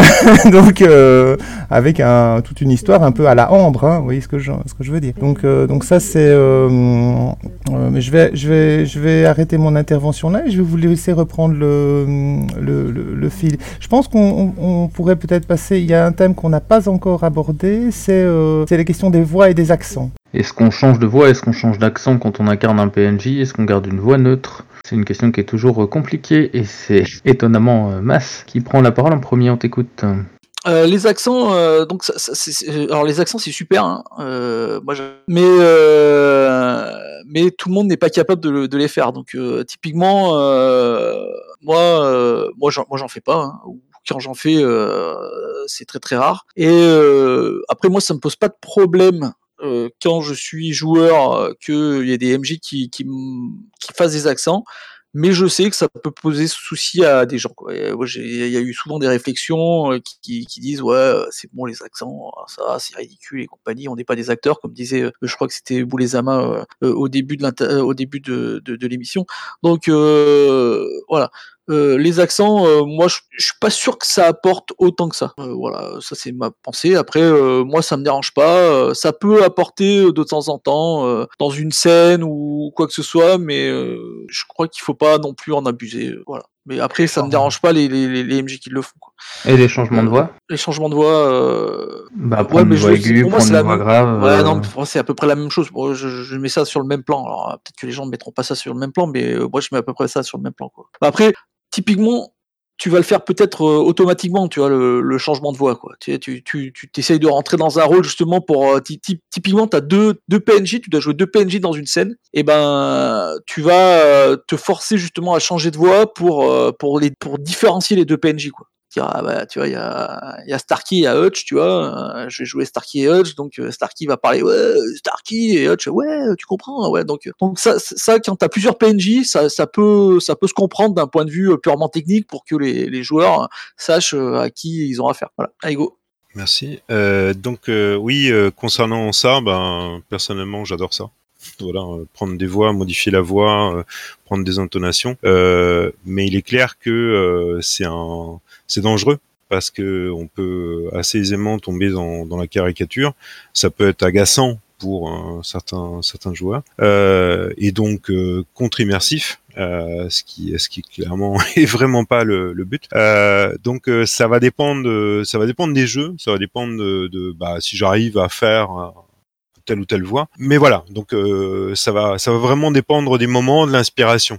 Mais je pense que les voix peuvent être aussi intéressantes que euh, que donc euh, des traits de personnalité, des motivations, etc. qu'on qu'on va mettre en jeu. Euh, Il y a quelque chose en fait qui est aussi, euh, enfin qui, qui personnellement m'a marqué euh, dans, dans dans, dans, mon cheminement de, de MJ, euh, c'est quelque chose qui est relativement frais pour moi parce que j'ai commencé à, à, mener en ligne euh, uniquement donc, euh, enfin depuis seulement le mois de novembre dernier, et euh, j'utilise énormément, euh, sans même m'en rendre compte parfois, de gestes de gestes, de, démarches, de grimaces, de mimiques euh, pour pour interpréter mes PNJ. Donc il n'y a pas que les voix et même euh, parfois les voix euh, passent au second plan.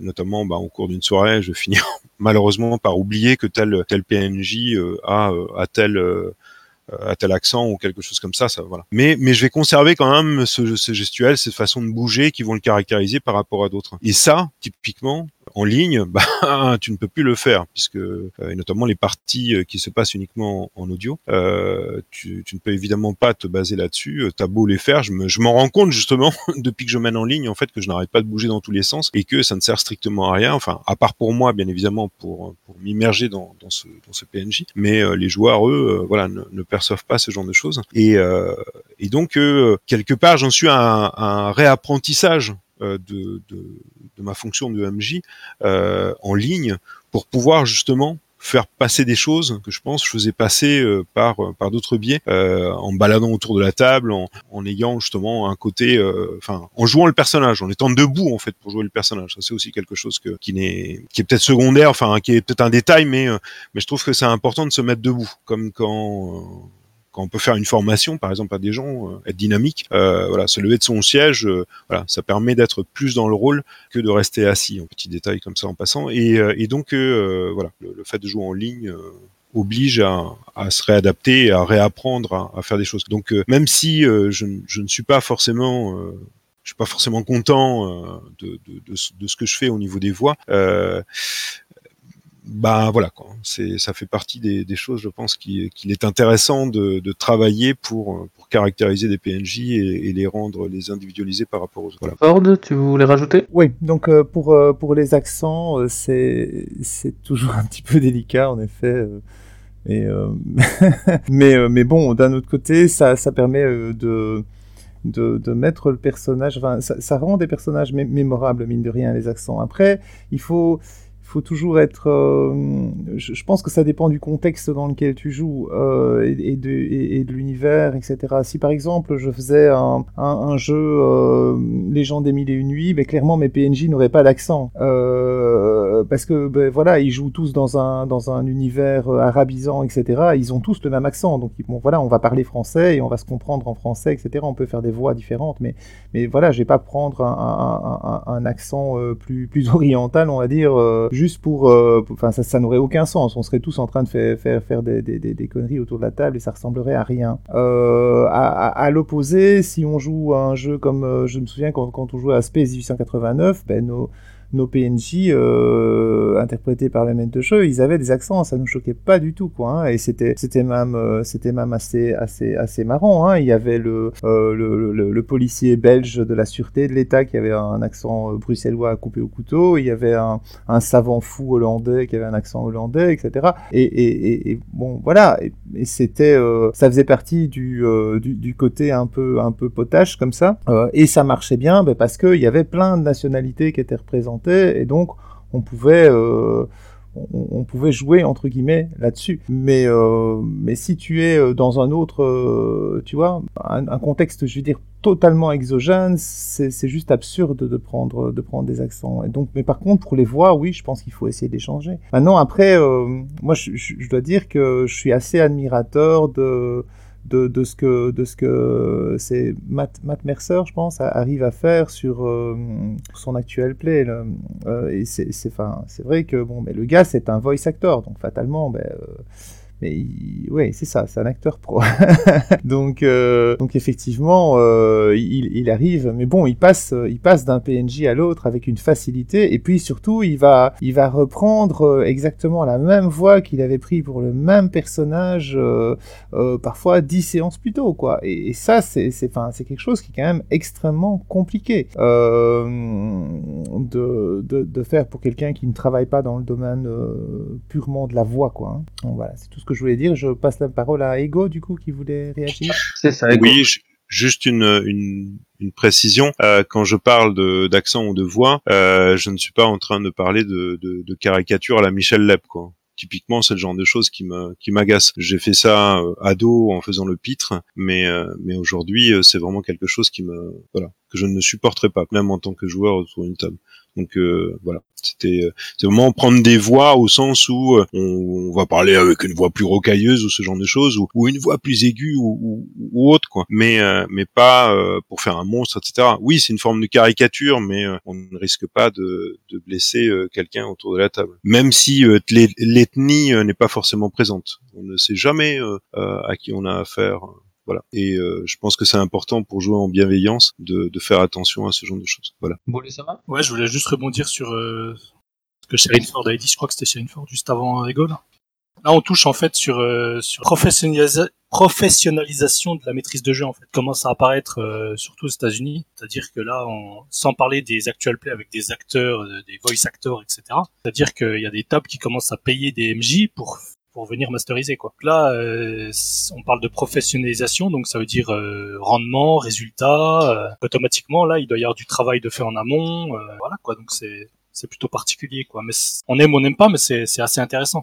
C'est assez intéressant à ce niveau-là. Voilà. C'est Ford alors, du coup? Mais euh, il faut, il faut quand même euh, un, truc sur lequel je vais rebondir avec euh, sur Ego parce que euh, euh, je suis pas du tout d'accord de dire que prendre un accent entre guillemets italien ou euh, c'est une caricature. Je vais dire dans le sens où euh, à partir du moment où tu parles une langue étrangère à la tienne, tu as un accent. hein. Donc moi j'ai travaillé, j'ai travaillé à Bruxelles, j'ai travaillé avec plein de gens de plein de nationalités différentes, des Allemands, des Danois, des Italiens, des Espagnols, etc. Ils ont tous des accents. Enfin, je veux dire, euh, c'est c'est évident. Euh, donc, si tu interprètes un personnage euh, euh, italien qui s'exprime dans, dans, dans une autre langue que la sienne et qui a un accent dans cette langue, pour moi, c'est pas c'est pas un sou c'est pas un souci en, en soi. Tu vois, c'est pas euh, euh, c'est pas de la caricature dans le sens où c'est c'est c'est comme ça quoi. Maintenant, je je voilà, c'est c'est c'est c'est pas se moquer euh, en, en aucun cas. Euh, il faut faut pas euh, faut pas voir les choses de cette façon-là. Euh, voilà, donc c'est tout ce que c'est tout ce que je voulais dire même. Après voilà. Eh ben, lançons la bagarre. euh, Ego, je t'en prie. Non, je, enfin, je rebondissais pas par rapport à ce que tu disais, euh, justement sur l'interprétation de différents PNJ que vous aviez fait. Par exemple, tu parlais d'une anecdote sur un commissariat. Je parle vraiment d'une d'un cheminement personnel par rapport à, euh, euh, voilà, enfin, à parler. Et, je- et là, on va employer, on va, on va sortir de la zone de bienveillance, parler petit nègre, par exemple, ou ce genre de choses, qui, euh, tu le fais ado euh, sans penser à mal, euh, et, euh, et puis, euh, puis finalement, tu es en train de, de te comporter comme un con. Donc, euh, c'est tout, quoi. C'est, c'est, c'est uniquement à ce, à ce niveau-là. J'aime, j'adore prendre un accent espagnol, par exemple. Après, c'est, c'est ma langue natale, mais, mais, mais parce que, enfin voilà, quoi, je suis pas du tout dans la moquerie, et ou alors faire semblant, enfin un accent allemand, etc. Je suis pas non plus dans dans la moquerie euh, pour autant. Euh, c'est, euh, c'est une forme d'interprétation, mais ça dépend aussi avec qui euh, je vais jouer, et, euh, et puis voilà, quand je ne sais pas du tout quelle va être la sensibilité de, de chaque individu euh, autour de la table. Euh, bon, on en reviendrait en fait à la carte X, au contrat social, etc. Mais quelque part, c'est ma façon à moi. Euh, sans vouloir euh, imposer la mienne à qui que ce soit, c'est ma façon à moi de prévenir plutôt que guérir, parce qu'il m'est arrivé, sans penser à mal, de mettre les pieds dans le plat. Voilà. Moi, je vais rebondir sur Ego-. Je suis assez d'accord parce que malgré ce que tu dis, euh, Fabrice, euh, je pense que même si un Italien euh, qui essaie de parler français va avoir un accent, un Anglais, un Français qui parle anglais, euh, n'en parlons même pas, quoi. Euh, donc, euh, on va avoir un, accent et compagnie. Quand toi tu le joues, euh, ça sonne toujours faux, quoi. Je veux dire, quand moi je veux faire l'accent. Euh, l'accent belge, allez, euh, soyons moqueurs quoi. Et ben ça, ça va être ridicule quoi. Donc euh, en plus de pas être, euh, comment dire, de pas être, moi je pense judicieux, ça va la plupart du temps être ridicule. D'une, la plupart du temps, euh, si tu veux que ça soit, si, si tu es dans une partie un peu sérieuse, et ben au final euh, ça va faire, tout le monde va, dire ah, c'est nul, marrant, c'est nul, il sait pas faire l'accent ou un truc comme ça quoi. Euh, et, et, et, et tutti quanti, je dirais, tu vois, en, et euh, voilà quoi. Donc non, je pense que je pense que l'accent c'est quand même euh, le, truc pour les PNJ à éviter. Euh, Je, à la base, c'est je veux dire, le changement de voix encore, ça peut passer euh, pour euh, différencier les PNJ et compagnie. Je pense que l'accent, soit euh, t'as décidé de jouer un peu, euh, un peu burlesque, et là tu peux te permettre, tu vois. Soit, soit je pense que typiquement, si, si j'avais un conseil à donner à, des MJ qui commencent ou qui écoutent l'émission, évitez de faire des accents. quoi. Du coup, euh, on a. Eh bah, j'allais dire on a presque fini, mais non, apparemment Boulesama nous relance un sujet qui est intéressant, la gestion des compétences pour un PNJ. Eh bien, on va lui laisser développer plus en avant ce qu'il voulait dire exactement.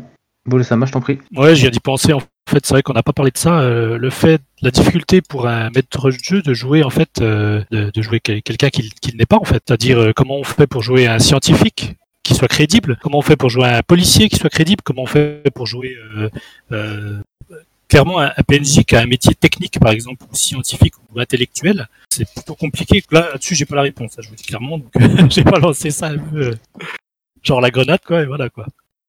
Voilà. Parfait, on va laisser Mas et Roland Ego s'exprimer dans l'ordre. Juste avant, euh, on, va s'approcher peu à peu de la fin quand même, mine de rien. Si euh, chacun peut se réfléchir de son côté en même temps euh, à l'idée d'un PNJ qui l'a particulièrement marqué ou, dont il se souvient encore avec émotion 20 ans après, qu'il l'ait vécu ou qu'il l'ait joué ou qu'il l'ait créé, peu importe. Ça pourrait faire quelque chose de sympathique en fin d'émission, un, petit, festival, on va dire, de personnages majeurs. Mas, à toi, je t'en prie. Bah, Moi, je pense que cette question, euh, en tant que MJ, donc euh, MJ joueur, c'est- la même que tu dois te poser en tant que joueur quand tu joues un personnage. Euh, c'est euh, obligatoirement ça va être caricatural parce que bon, t'es pas un scientifique, euh, t'es pas un docteur, t'es pas, je ne sais quoi, une prostituée, voilà. Donc t'es pas un guerrier. Typiquement, donc tu, pour moi, ça va être caricatural, mais après, euh, comme en tant que joueur, tu vas le jouer à- au final à peu près de la même façon. euh, je pense que euh, si le PNJ fait ça à peu près naturellement, euh, sans trop se prendre la tête, euh, tu, je pense que ça pose pas de soucis aux joueurs, quoi, parce qu'il sait très bien, on est, on est, on est tous dans le même bateau, on sait très bien comment ça se passe, on sait très bien que, euh, par exemple, comment jouer un elfe magicien. Je veux t'as jamais vu un elfe magicien de ta vie, hein. Donc tu vas le jouer comme t'as envie de le jouer. Un scientifique, bon, c'est c'est plus compliqué parce que t'as déjà un scientifique, mais en même temps, euh, il y a des scientifiques qui parlent comme toi et moi euh, euh, dans dans la vie, quoi. Je veux dire, si tu parles à un scientifique, le mec, il s'est pas marqué scientifique sur son front. euh, euh, et après, si si si il faut commencer à avoir des, des sortes de dialogues scientifiques, bah tu fais des, des sortes de de, de, de yaourts qui passent euh, juste pour la cohérence de la scène et voilà quoi. C'est juste pour l'immersion que euh, c'est pas grave si si tu t'es trompé dans ton calcul mathématique voilà quoi donc au final moi je pense que c'est pas très compliqué euh, c'est pas plus compliqué que que que, que en- quand t'es joueur et que tu dois jouer la, la même chose quoi. Euh, voilà ça c'est mon avis. Ego. Yep.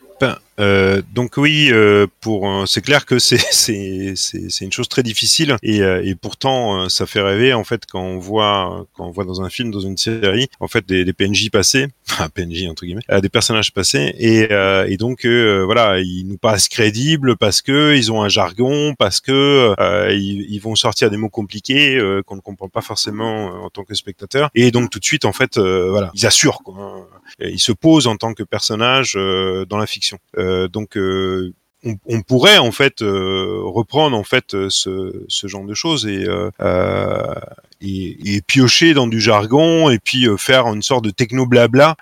Et d'ailleurs ça marche très bien. avec certains jeux et à certaines tables parce que je crois enfin avec certains jeux les joueurs vont accepter justement ce côté-là et ceux qui justement euh, s'y connaissent dans le domaine en fait euh, vont accepter le, le, le côté caricatural euh, de, de la chose quoi. Mais voilà, c'est non seulement ça demande de la prépa et en plus euh, c'est pas forcément évident à, à mettre en scène. Après une autre solution, c'est aussi de, de basculer à la troisième personne euh, lorsque lorsqu'on est en train d'aborder justement des points techniques pointus, enfin voilà et que euh, et qu'on veut interpréter le personnage, enfin lui donner de la consistance, mais sans forcément pouvoir l'interpréter convenablement à la première personne, bah à ce moment-là on bascule en description et puis euh, dès qu'on revient dans un langage plus euh, plus abordable, euh, revenir à la première. Kanjar veut notre participer, je t'en prie. Ouais, moi je voulais rebondir sur ce que sur ce que disait Mas sur le fait que que c'est pas très compliqué, enfin sur le, le sujet en général.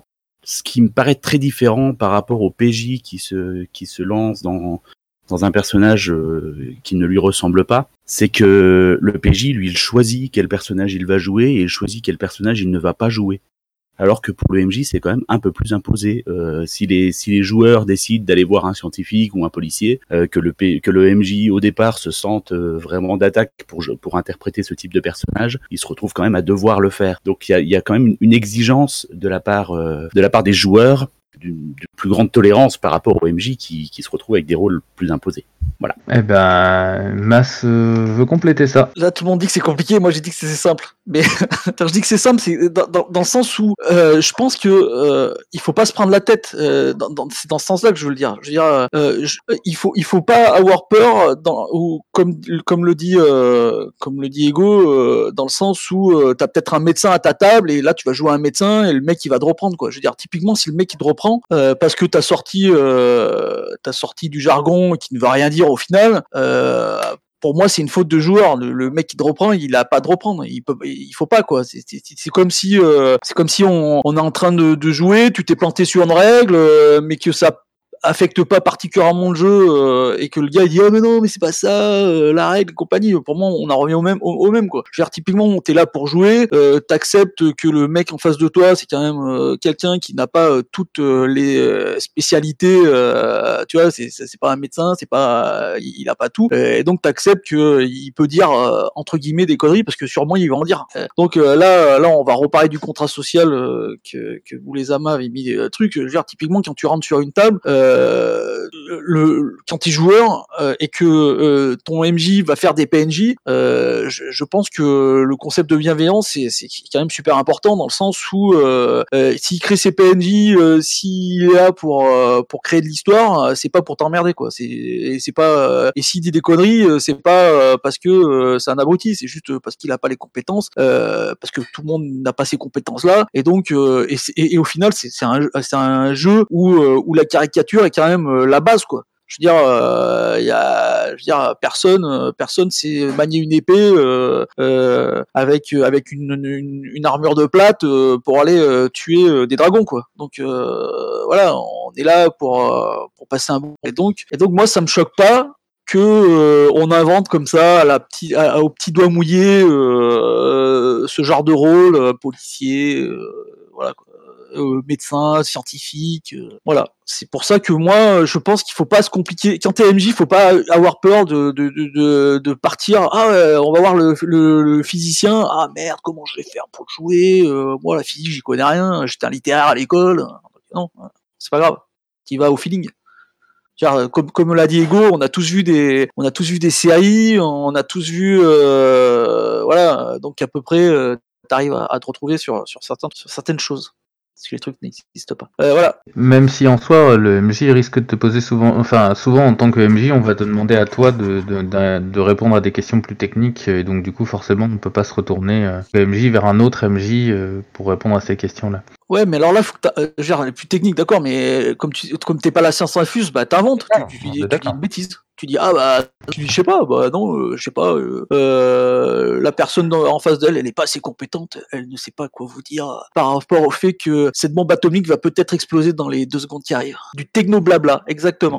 Merci. Je suis euh, d'accord avec toi. Je pense qu'on a fait le tour de toutes les questions euh, a priori qu'on voulait aborder ce matin. Effectivement, Ego le signal, c'est nécessaire effectivement de jouer en totale bienveillance et, oui, euh, c'est vrai que chez Inform me signale qu'on n'a pas abordé une question, on l'a abordé de manière transverse un petit peu partout, mais euh, comment transformer un PNJ mineur en PNJ majeur? Et est-ce qu'il le faut, n'est-ce pas, au fond, de l'illusionnisme, de relation? Quelqu'un se sent? Eh bien, vas-y, Sharon Ford, on t'écoute. Euh, oui, donc, euh, bah, je sais pas, c'est parce que je vois que c'est la dernière question qu'on n'a pas abordée. Euh, donc, nous, c'est arrivé assez fréquemment euh, à notable qu'un PNJ créé à la volée, complètement mineur, qui, ou qui devait avoir un rôle tout à fait euh, euh, anecdotique, euh, prenne comme ça de l'ampleur à l'insu presque du plein gré du MJ, hein, pour reprendre une expression consacrée. Et,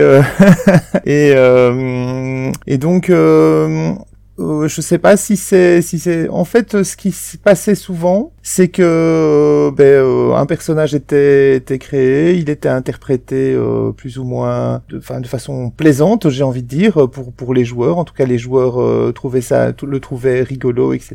Euh, le, le maître de jeu avait un retour là-dessus et puis euh, ben, du coup, euh, ce PNJ faisait un comeback euh, dans dans un ou plusieurs scénarios suivants. Donc, euh, mais euh, je sais pas si c'est quelque chose que vous vous avez fait à vos à vos tables.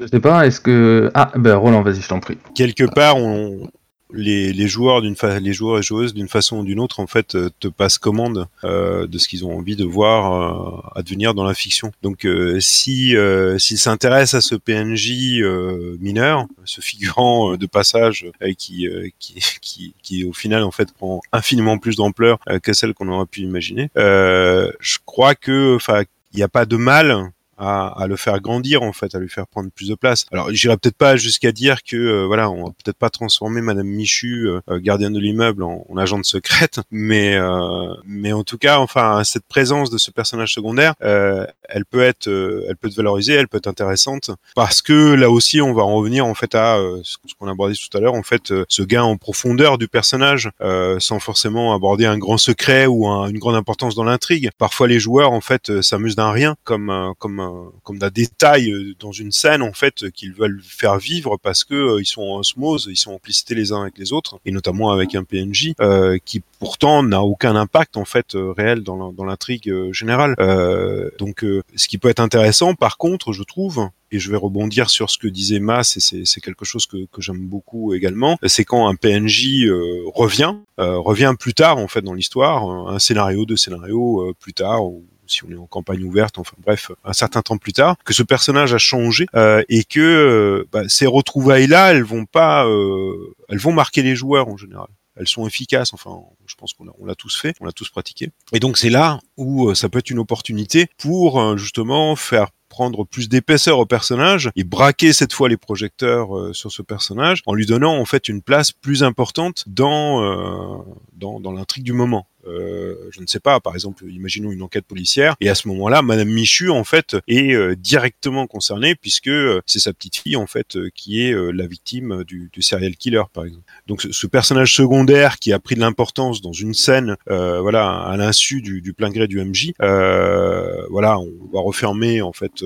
la porte là-dessus. Enfin bref, voilà, on s'est bien amusé au cours d'une scène avec ce personnage, mais voilà, on a bien senti que les joueuses et les joueurs accrochaient sur ce perso, et donc on va le réinjecter euh, euh, quelques temps plus tard euh, dans une scène. Et là, on voilà, c'est coup double. On sait que le personnage plaît, et en plus il réapparaît. C'est intéressant. Euh, Philippe qui nous écoute nous signale que, a priori, dans une série euh, télé, j'imagine, Killing Eve saison 1, ça arrive, euh, donc comme quoi la fiction, des fois, on se prend peut-être trop la tête, puisqu'il y a des séries télé qui le font. Et non, a priori, personne pour rebondir en particulier sur ce point-là, et donc du coup, bah, si certains d'entre vous se sentent de nous raconter euh, leur meilleur PNJ, euh, encore une fois, vécu ou inventé, peu importe. Sinon, on va s'arrêter là Bah, je, vais, je vais reprendre puisque euh, je suis toujours à l'antenne euh, et rebondir là-dessus. Euh, donc personnellement, c'est souvent, enfin, des PNJ qui me sont imposés, euh, qui, euh, qui vont me permettre de ressentir ça, plus que des PNJ que je crée de toutes pièces. Parce que ces PNJ me font sortir de la scène de, de, de, de- ma zone de confort. Et euh, quand je parle d'imposer, euh, c'est, euh, ce sont des PNJ qui ont été écrits par une autre personne que moi. Euh, alors bien sûr, certains pourraient dire, ça pourrait être écrit, enfin, ça pourrait être un PNJ qui est inventé par un joueur, pourquoi pas. Mais dans mon cas, ce qui est arrivé beaucoup plus fréquemment, c'est, ce sont des PNJ écrits par bah, des joueurs qui sont pas présents à ma table, autrement dit par des scénaristes de jeux de rôle. Et, euh, donc euh, ces personnages-là. Me faisant sortir de ma zone de confort, je fais plus d'efforts en fait euh, certainement pour euh, pour les interpréter, pour les jouer. Euh, euh, ça peut être en fait, je vais me retrouver sous la douche avant la partie, en train de, de, de réfléchir en fait dans la journée avant la partie, en train de réfléchir à comment est-ce que je vais jouer ce personnage. Quoi. Et souvent, ça va être dans ces moments-là en fait de réflexion ou dans les transports ou autres, où à un moment donné en fait, je vais avoir le, le déclic. Et, et une fois en fait à table, de par le jeu, de par bien évidemment la complicité qui s'établit entre les joueurs, puisque c'est toujours bien évidemment un, renvoi de balles qu'on se fait les uns aux autres. Enfin, le, MJ n'est pas un magicien qui fait tout tout seul, euh, sans ses complices, euh, il n'est rien. Euh, je- J'en suis intimement persuadé. Et il y a eu des moments où justement ce type de PNJ, en fait, je les ai joués tellement à fond que j'en étais surpris en fait. Euh, je me souviens d'un gamin euh, qui euh, dans un scénario de Delta Green euh, où il, il subissait quelque chose de terrible. Enfin, c'était un traumatisme qu'il subissait. Enfin bref, il était victime de, de quelque chose, sans vouloir spoiler. Et donc euh, ce personnage, enfin les PJ se retrouvent à, à interroger ce personnage et je, je sais pas pourquoi, je me suis tellement senti dans le personnage, le vivre tellement de l'intérieur, sentir pratiquement sa souffrance. Encore une fois, hein, avec la distanciation qu'il peut y avoir, la même distanciation qu'il peut y avoir entre euh, un spectateur et un, et un film qu'il regarde. Hein. Euh, je, je suis pas cinglé, bien évidemment, mais euh, mais voilà, je sentais ce personnage, je le sentais en moi, je sentais sa souffrance, etc. Et j'ai été ému, quoi. hein. J'en avais, j'en- enfin voilà, quoi. J'avais les yeux embués en fait, et c'était plus, c'était plus jouer la comédie, quoi. C'était être dans la peau de ce personnage, et c'est une scène qui qui a énormément marqué mes joueurs, au point que des années plus tard, de temps en temps, ils en, ils en parlent encore.